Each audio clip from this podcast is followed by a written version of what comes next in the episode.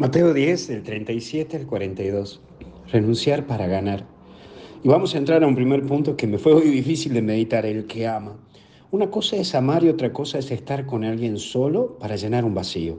Vuelvo a repetirte, una cosa es amar y otra cosa es estar con alguien solo, solamente o solo por llenar un vacío.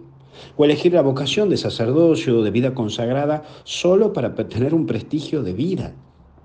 Podemos estar con alguien o abrazar una vida consagrada cuando podemos estar bien con nosotros mismos, con nuestro vacío. Sí, porque todos tenemos un vacío interior.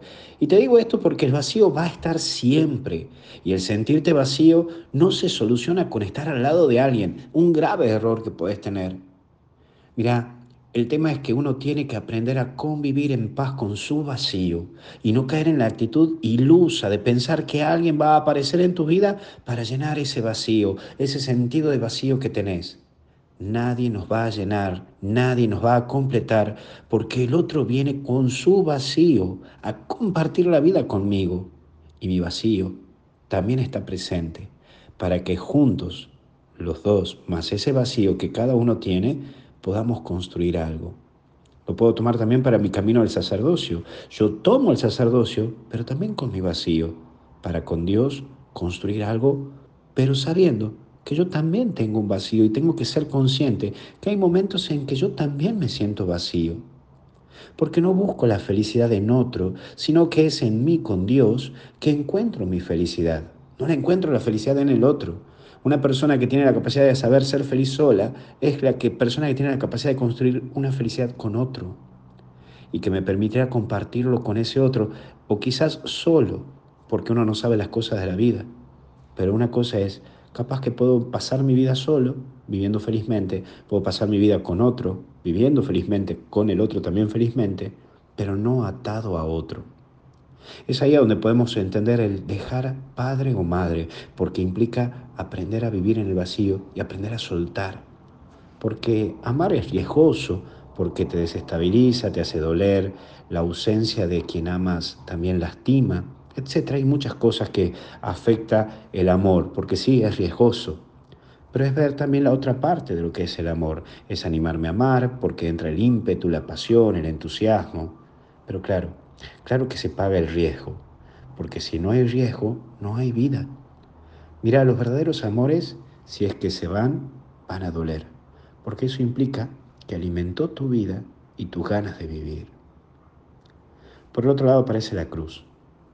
Todos tenemos una cruz y es la cruz que te hace llevar la vida, luchar por vivir. Son en los momentos de cruz donde crecemos, maduramos, porque podés entender a la cruz como prueba y es ahí a donde podés comprender que la película no termina.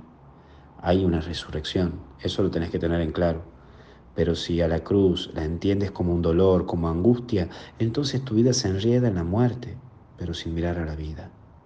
Según cómo interpretes la cruz, vas a poder ver si la sabes llevar o arrastrar si la asumís como temporal o como eterna. Solo es en la cruz cuando comprendes si hay resurrección.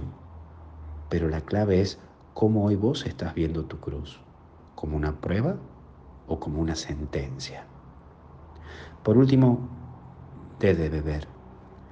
Nuestra vida debe ser generosa.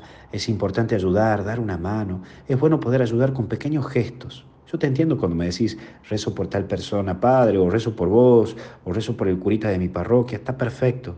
Pero anímate hoy a hacer algo más por ese otro. Visitalo, llamalo, whatsappealo, o simplemente cocinarle algo.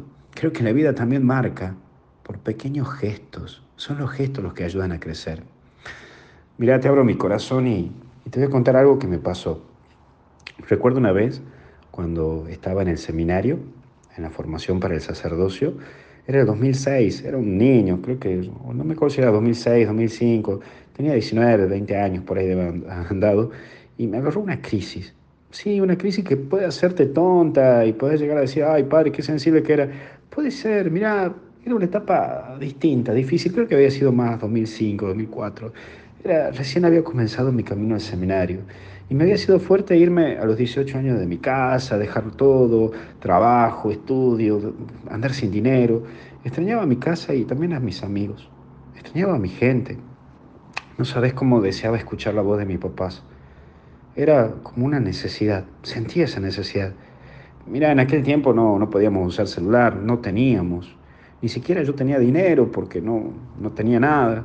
Y justo un amigo, compañero del seminario, me, me prestó unos pesitos que tenía y me fui a una telefónica a llamar a mi casa, a mi papá, a mi mamá, solo para escuchar la voz de ellos.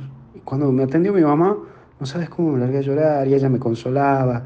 Y recuerdo que al escucharlo entré, entré ahí en llanto. Y mis padres me consolaron, me decían que ese tranquilo, no se preocupe.